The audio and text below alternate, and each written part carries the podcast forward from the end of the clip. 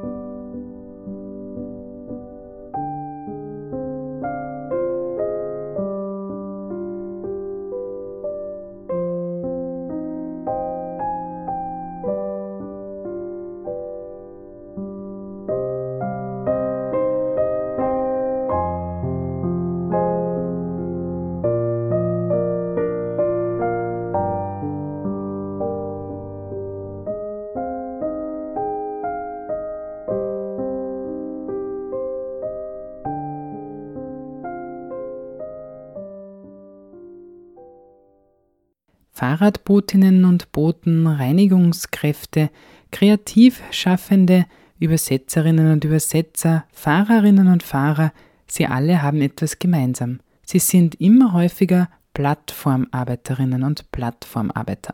Sie alle erbringen Dienstleistungen, die zunehmend über Online-Plattformen vermittelt und abgewickelt werden.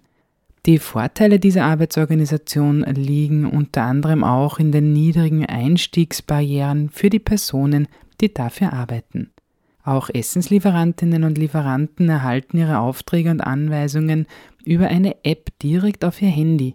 Wie diese Apps funktionieren und wie viele Daten sie sammeln, das bleibt für sie oft undurchsichtig. Eine Untersuchung von Glovo ein europaweit agierender Essenslieferdienst hat ergeben, dass das Unternehmen zahlreiche persönliche Daten seiner Beschäftigten sammelt. So sendet die App auch außerhalb von Arbeitszeiten den Standort an das Unternehmen und sie kommuniziert nicht nur mit Glovo, sondern sendet auch Daten an Dritte. Die Ergebnisse der Untersuchung wurden kürzlich in einem Bericht beim Europäischen Gewerkschaftsinstitut veröffentlicht. Die Autorinnen und Autoren stellen darin auch fest, dass Gewerkschaften oft die technische Expertise fehlt, um die digitalen Chefs zu untersuchen. Aus diesem Grund hat die Gruppe aus Programmiererinnen und Programmierern sowie Soziologinnen und Soziologen die Gruppe Reverse Engineering Task Force gegründet, mit der sie alle Beteiligten zusammenbringen und mit Analysen Arbeitenden helfen wollen. Radio Korax sprach mit der Soziologin Joanna Bronowitschka. Sie ist Mitautorin des Berichts und Teil der Gruppe Reverse Engineering Task Force und forscht zu Plattformarbeit. Um, apps are essential today, especially for platform workers such as uh, couriers. They use them daily for their work, and you've uh, investigated in a report what kind of data these apps collect and evaluate. Which apps did you look at for this report? Uh, we looked at an app that uh, Glovo uses for riders that work delivering food all around Europe, actually, and uh, beyond Europe too. In Italy, this company is called Foodinho. So we looked at the Glovo app used by Foodinho riders. You know, it's very interesting. Platform workers have been sort of the first ones to be exposed to this new way of working through these mobile apps. This is the algorithmic management that everybody is talking about because really the function of human management has been partially delegated to these apps. And what we decided to do with this report, we decided to use this as a as a point of entry for our research. You know, the fact that these riders have to download these apps on their private phones, most of them work with private phones, um, is actually a point of vulnerability for these companies. We realize that it's a piece of software that uh, they have access to, that we can have access to, and that we can analyze and learn a lot. So that's how the idea of report came about. The fact that it's uh, the apps is really kind of the key here. And as you said, you had a close look at the Glovo app. So, what did you find out about the Glovo app, how it works, and especially how it collects data of um, yeah, the workers? Um, we decided to use a method that is called a black box analysis. That's not a new method. It's been used uh, previously in digital security analysis. It's called black box, but actually, paradoxically, you cannot look inside the black box. But what you can do is you can see what kind of data the app is pulling, taking from your phone, and you can see what data is being sent over network. So, what we were able to see is that Glovo app uses from your phone all kinds of data, like timestamp even what's the brand of your phone, whether it's fully charged or not. But most importantly, what we found out is it traces your location. And it does that very often. And of course, combined with the time, it gives Glovo a pretty accurate picture of where where you are, when. And what we found out, it traces location of riders even outside of their working hours, which is, you know, not probably what most riders expect. Imagine that you are on holidays or on your break or at home and you forgot to close the Glovo app and it's still somebody sitting in the Glovo office still knows where you are. I think that's a pretty big violation of data protection and, and privacy. But we found out also that uh, Glovo shares this data, including the location data, not only back to Glovo, you know, headquarters, Glovo office, but it sends this network directly to a number of marketing companies, including companies that belong to Google and Facebook. Um, so I think it's pretty problematic that uh, most writers uh, wouldn't realize the extent of the surveillance, the extent of monitoring that these apps do, and they have probably no idea with whom this data is sh- uh, shared and how it's used. And we know from other research that it's used to monitor them, to combine some kind of uh, this data into a performance score. In Glovo, it's called excellence score, and we weren't able to prove it conclusively, but we saw also in our analysis some traces of this this excellence score. You know, some something some kind of value that might indicate that data is being processed automatically. And actually, our uh, investigation coincided in time with an investigation that was started by the Data Protection Authority in Italy. And they had much bigger means than we do because they were actually able to arrive at the Glovo office and see in real time what the softwares were doing. And they found out that, yes, indeed, Glovo is tracing location of riders all around the world. You know, they collect this copious amounts of data and they process it automatically. They saw it in their uh, with their own eyes, and that's why Glovo was fined with 2.6 million euros.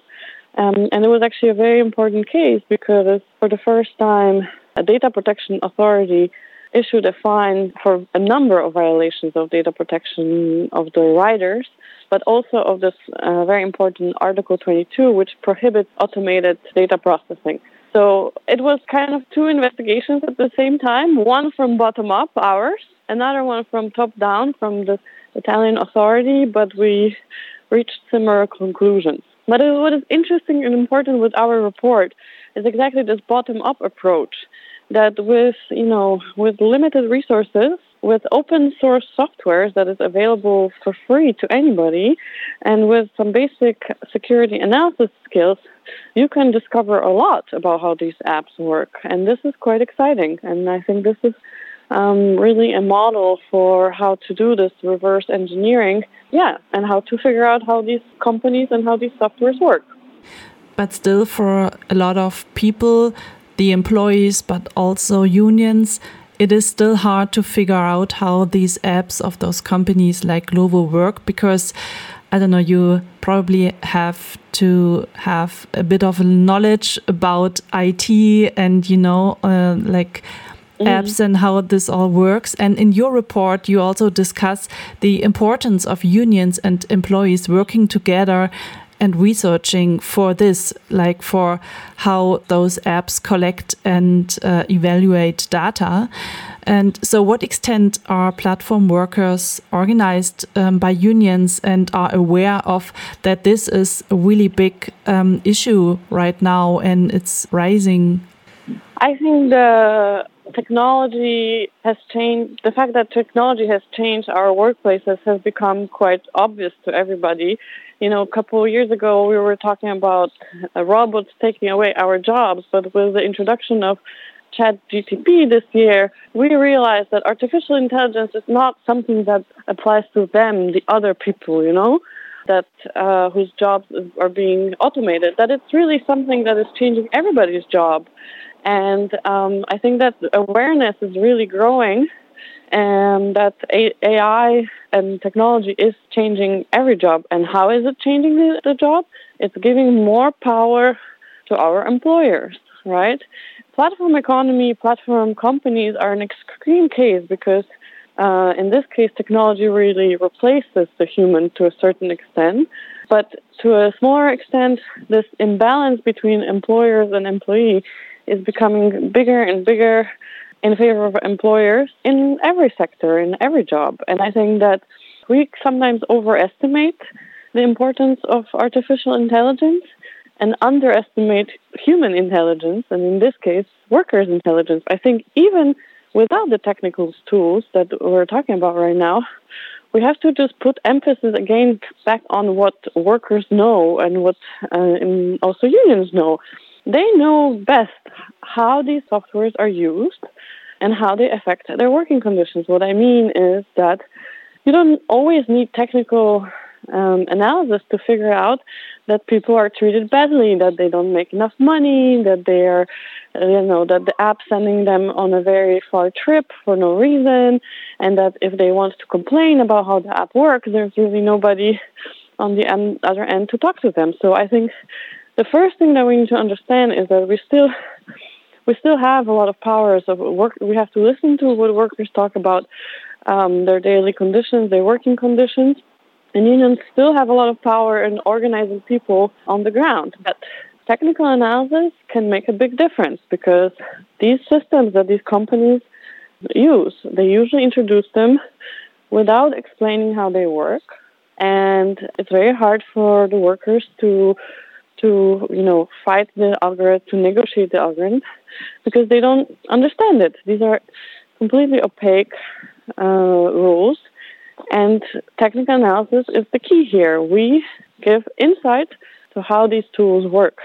With these insights, you with this knowledge, you can build power. So what we're trying to say with our report is you can have just one rider give you access to their app and with that one rider and with simple technical tools, you can figure out if the app and the company is doing something illegal or improper, you know, something that can that you can then go to either labor inspectorate or data protection authority or court.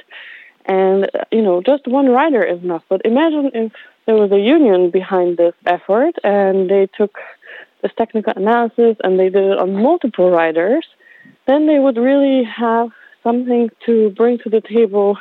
They can also, you know, complain to public authorities, but they can also go directly to the company and say, this is not okay. If you don't fix this, if you don't fix these data protection violations, or if you don't fix the algorithm that is discriminating or hurting the riders, then we will go on strike. You know, unions have that power. So I think technical analysis is just one of many tools that can help to even out this imbalance of power, which is based on this information asymmetry that technology allows. But of course, we also need the workers to be organized. But platform workers have been also pioneers not only in you know being exposed to uh, algorithmic management, they have also been pioneers in protesting and organizing themselves. There have been in just five first couple of years there have been over 500 protests of platform workers in food delivery alone around the world, and I think that this, these are really pioneers in showing us what, what can be done in this field. And they organize either in informal groups or in workers' collectives, but of course, many of them also organize in unions. And unions have also unique legal rights in our legal system. So I think that if you combine this power, this legal power, these legal rights to represent workers with technical analysis, then it's a really powerful synergy. And then we can really as I said, balance it out a little bit more in favor of the workers. As you said, you also uh, mentioned this in your report you were working on. But also, after the report, a group was found, Reverse Engineering Task Force, a group which was found to sensitize unions and platform workers more to um, such apps which collect and evaluate a lot of data. So, yeah, this group, Reverse Engineering Task Force, what can we expect of this group? What's to follow on after your report was now published? We are very excited because we can see that workers and unions are already very sensitive to the issue they already have, you know, in the last couple of years realized how these apps work, how these companies build power. But sometimes I think they don't have the technical analysis that is needed and they don't simply have the connections to technical experts. And I think that with our project with um, with this reverse engineering task force, what we can show is that uh, you know we're a group of people that have previously worked in different uh, projects that have, you know, I'm a sociologist, my colleagues are computer scientists, so we have uh, people that have experience in software analysis. So I think that we can show that you can build these teams of technical experts and that these teams can be a resource for unions and that unions can can reach out to technical communities for help. And we want to show that it's as easy as, you know, as writing as an email and being like, we have seen in this company or in this country a particular challenge and how could we figure out more and then we can also show that reverse engineering is a method that is legitimate that is not that difficult that is you know quite accessible straightforward and can be replicated in many many different contexts because really the more of these kind of investigations we have the more knowledge overall the more insights we will have so I'm very excited that we have this task force. Maybe it's also a way to, you know, if we have, if there are people out there that are interested in reverse engineering, then we can form a community. But really, my dream would be that there would be more teams like this everywhere, and that unions could easily reach out for help whenever, uh, whenever they want to conduct a similar investigation and find out more. And so we have talked a lot about the Glovo app you have analyzed um, for your report. But are you aware of any other cases where employees, platform workers are monitored and spied on into their private lives through apps? I cannot uh, say for sure that other apps do this. I can only say that all these apps have a business model that we know is based on collecting as much data as they can. They collect more data that they know what they can do with. So also in this case, we don't even know why they were collecting this location data. This, so they just collect too much, and this is completely against the rules, uh, data protection rules in Europe, which is that you should minimize the amount of data, and that the purpose of collecting the data should be clear. So I cannot say for sure if other apps do exactly the same stuff, but what I can say for sure is that they are collecting way too much data and they are not clear with the riders, with the workers, uh, what the purpose of this collection is. I think that if you read you know this privacy policy of, of these apps it's it's really hard to figure out whether this data been, is going to be used to evaluate your performance or whether it's going to be shared with a marketing company for I don't know what purpose, but probably you know to combine some kind of to create some kind of profile about you, and that profile will be sold to advertisers. So I think there's really a lot of work to do uh, with all the apps. Yeah, I think every app that there is should be scrutinized with this with the same methods. Zu hören war ein Interview von Radio Corax zur Plattformarbeit. Flüsse sind Lebensadern, sie sind Ökosysteme, Naherholungsgebiete, Wasserstraßen, Lebensraum und vieles mehr. Doch letzten Sommer ereignete sich in der Oder ein Debakel. Fast die Hälfte der darin lebenden Fische sind laut Schätzungen nach einer Umweltkatastrophe im August 2022 verendet. Eine giftige Algenblüte in der Oder ist die plausibelste Erklärung für das massenhafte Fischsterben, ausgelöst durch salzhaltige Einleitungen der polnischen Bergbauindustrie. Radio Laura Muck sprach mit Nina Nölle, Sie ist Sprecherin und Projektleiterin bei Greenpeace Deutschland und hat sich intensiv mit der Oder beschäftigt. Im Sommer letzten Jahres kam es zu einem katastrophalen Fischsterben in der Oder. Da sind wirklich hunderte Tonnen tote Fische sowohl auf polnischer als auch auf deutscher Seite aus dem Fluss gezogen worden. Und zunächst war tatsächlich erstmal unklar, woran diese ganzen Fische verendet sind. Ein Team von Greenpeace Polen und Greenpeace Deutschland hat sich deshalb relativ zeitnah nach dem Fischsterben auf den Weg gemacht, um dem Ganzen auf den Grund zu gehen. Wir sind mehrfach vor Ort gewesen, haben Wasserproben, Bodenproben und auch Fischproben genommen und konnten dann den Verursacher auch tatsächlich finden. Und es handelte sich um eine Goldalge, Promnesium parum. Ähm, das ist eine Brackwasseralge, die kommt normalerweise eigentlich nicht in der Oder vor. Die Oder ist ein Süßgewässer. Und ähm, da stellte sich für uns natürlich die Frage, wie konnte es zu dieser wahnsinnig tödlichen Algenblüte, Algenblüte in der Oder kommen? Ähm, und auf Grundlage unserer weiteren Untersuchungen konnten wir auch tatsächlich die Schuldigen ausfindig machen. Und zwar handelte es sich um extrem salzhaltige Einleitungen von der polnischen Bergbauindustrie. Und hier besonders von zwei Konzernen, PWG und JSWSA. Die dürfen tatsächlich ganz legal ihre sehr salzhaltigen Abwässer in Seitenkanäle und Nebenflüsse der Oder einleiten. Und im Sommer letzten Jahres hat dann die doch sehr hohen Temperaturen und der sehr niedrige Wasserstand gemeinsam mit diesem, dieser starken Versalzung im Wasser dazu geführt, dass die Alge so stark blühen konnte und dann eben auch die ganzen Fische und Muscheln getötet hat im Endeffekt. Und die Alge ist giftig oder entzieht sie dem Wasser nur Nährstoffe? Wie ist das? Es handelt sich um eine giftige Alge tatsächlich, aber bei einer Algenblüte wird dem Wasser auch zunächst nochmal Sauerstoff entzogen. Das heißt, für die Lebewesen im Fluss war es gleich doppelt schlimm tatsächlich, denn zuerst wurde dem Wasser Sauerstoff entzogen und dann gibt die Alge allerdings auch noch ein giftiges Toxin ab. Das heißt, ähm, schlussendlich sind die Fische qualvoll erstickt, denn dieses Toxin geht auch auf die Kiemen. Mhm, okay. Ich hatte in meinen Recherchen gelesen, dass es ungefähr 400 Tonnen Fische waren, die gestorben sind und dass das in etwa der Hälfte des Bestandes der gesamten Oder entspricht. Ist das, ist das realistisch? Tatsächlich, ähm, so unvorstellbar das klingt, ähm, 400 Tonnen entspricht etwa der Hälfte der Lebewesen in der Oder. Ja. Okay. Ähm, ja, das ist wirklich eine katastrophale Umweltzerstörung, die statt, da stattgefunden hat. Interessant fand ich, da kann ich mich auch noch gut erinnern, dass die Aufklärung so ein bisschen schleppend ablief. Die Oder verläuft ja durch Tschechien, Polen und Deutschland. Wie haben sich denn die Länder so beteiligt an der Aufklärung?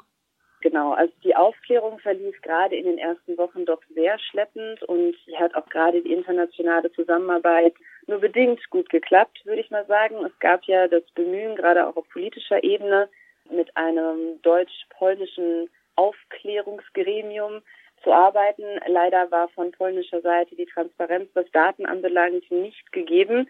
Das heißt, auch hier konnten wir mit unseren Daten maßgeblich zur Aufklärung beitragen. Aber auch das war natürlich eine unserer Hauptforderungen, dass hier gerade auch auf politischer Ebene die Zusammenarbeit wesentlich verbessert werden muss. Denn nur so können wir diesen Grenzfluss auch wirklich effektiv schützen. Sind denn alle Länder gleich betroffen gewesen von dem Fischesterben? Ähm, also das Fischsterben ist hauptsächlich, also es fing quasi auf polnischer Seite an und ist dann bis auf die deutsche Seite hat sich das durchgezogen, einfach weil das die Fließrichtung des Flusses ist. Ähm, da aber diese sehr stark salzhaltigen Abwässer auf polnischer Seite eingeleitet werden, ähm, ist das Fischsterben da natürlich auch nochmal verstärkt aufgetreten. Und äh, Tschechien äh, hat das nicht so sehr erwischt, richtig? Genau, also der tschechische Teil liegt quasi oberhalb der Einleitung, weshalb dann die Algenblüte quasi sich ab unterhalb der Einleitung ausgebreitet hat.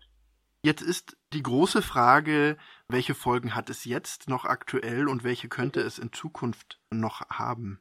Also jetzt ganz aktuell ist es natürlich einfach so, dass wir jetzt die Situation haben, dass diese Goldalge im Systemfluss drin ist. Also das heißt, sie ist jetzt da und kann auch immer wieder zu einer Algenblüte ähm, entstehen. Also die kann quasi immer wieder auch potenziell ein neues Fischsterben auslösen. Das heißt, um so ein massives Fischsterben zu verhindern, müssen wir jetzt ganz massiv darauf achten, dass wir den Fluss so gut es geht unterstützen und eben nicht weiter belasten. Das heißt, wir müssen erstens ähm, die Grenzwerte auf polnischer Seite wesentlich verschärfen für diese Einleitungen aus der Bergbauindustrie. Da sind gerade auch unsere polnischen KollegInnen stark dran und versuchen das durchzusetzen, mit unserer Unterstützung natürlich. Und gleichzeitig ist es aber so, dass zum Beispiel die Oder weiter ausgebaut werden soll. Und wir brauchen hier ganz klar einen Stopp dieses Ausbaus, denn das würde einfach einen weiteren Stressfaktor bedeuten für dieses sowieso schon sehr stark belastete Ökosystem. Genau, über den Ausbau reden wir gleich noch. Die Meldung kam heute rein und hat mich überaus überrascht, denn da funktioniert auf einmal die deutsch-polnische Zusammenarbeit sehr gut. Aber ähm, was, mich, was ich auch noch gelesen habe, war, dass der Nährstoffverlust in der Oder langfristig sehr schwierig sein könnte, wenn man äh, neue Fischpopulationen in der Oder bilden möchte. Wie lange könnte sind sowas begleiten? Wie lange braucht ein Fluss überhaupt, um sich von sowas erholen zu können? Das kommt natürlich immer ein bisschen auf den Fluss drauf an und auf den Zustand des Flusses. Bei der Oder ist es so, dass wir wirklich von einem sehr belasteten Ökosystem sprechen. Bei unseren Untersuchungen, als wir Proben genommen haben, haben wir zum Beispiel auch eine starke Belastung an Schwermetallen im Sediment gefunden. Ähm, wir sprechen hier von Blei oder auch Quecksilber. Das heißt, das ist ein Fluss, dem es sowieso schon nicht gut geht. Und ähm, da kann das natürlich auch einfach ein bisschen länger dauern, bis sich so ein Fluss von, ähm, so, einer, von so einem katastrophalen Sterben wie im letzten Jahr erholt. Gleichzeitig ist es so, dass einige Bestände sich überraschenderweise und auch erfreulicherweise tatsächlich ähm, schon etwas erholt haben, aber genau solche Ansätze müssen wir jetzt natürlich weiter unterstützen und dem Fluss da quasi helfen und nicht ihnen das Ganze noch weiter erschweren, sich hier wieder zu regenerieren. Du sprichst es an, äh, dem Fluss das, den weiteren Verlauf erschweren. Was ist denn jetzt geplant bei diesem Ausbau, den wir schon kurz angeschnitten haben? Genau, also bei dem Oder-Ausbau ähm, handelt es sich um ein Abkommen von ähm, deutsch-polnischer Seite. Und hier soll vor allem quasi der Fluss schiffbarer gemacht werden. Also wir sprechen hier davon, das Gewässerbett zu vereinheitlichen. Dabei würden zum Beispiel Breiten- und auch Tiefenvariabilität im Hauptstrom ähm, verloren gehen und ähm, dann können sich zum Beispiel Bänke nicht mehr ausbilden. Aber sowas ist wahnsinnig wichtig, ähm, weil das einfach essentielle Lebensgrundlagen sind für viele dieser Fischarten, die Leichen da zum Beispiel. Das heißt, sowas müssen wir auf jeden Fall verhindern dass solche Bänke verloren gehen. Und gleichzeitig ist es so, dass es bei dem Oder-Ausbau häufig ähm, quasi als Argument genannt wird, dass es dem Hochwasserschutz dienen würde und dem ist eigentlich auch nicht so. Steigert tatsächlich die Hochwassergefahr eher noch, wenn wir das Flussbett zum Beispiel vertiefen. Denn hier würde quasi einfach auch die ähm, Stromfließgeschwindigkeit erhöht werden, große Wassermengen würden schneller abfließen und ähm, wenn dann die Auenflächen nicht mehr zur Verfügung stehen, um diese großen Wassermengen abzufangen, könnte das tatsächlich dazu führen, dass genau das Gegenteil entsteht und Hochwasser ähm, tatsächlich nochmal verschärft wird. Das war ein Interview zur Situation der Oder. Im letzten Jahr haben wir im Weltempfänger über das Fischsterben berichtet. Der Link zur Sendung findet sich im heutigen Frosin-Eintrag. Den Weltempfänger zum Nachhören gibt es auf www.fro.at oder cba.fro.at. Die CC-Musik war von Ninel. Und nun geht es weiter mit dem Programmschwerpunkt der Freien Radios Österreichs, der vom 26. Oktober bis 14. November 2023 dauert und jeweils Montag bis Freitag abwechselnd von allen 14 Stationen Sendungen zu dem Thema zwischen Einsamkeit und Zusammenhalt aus verschiedenen Blickwinkeln bringt. Nora Niemetz verabschiedet sich und weiter geht es mit Ein Haufen helfender Hände unter einem Hut.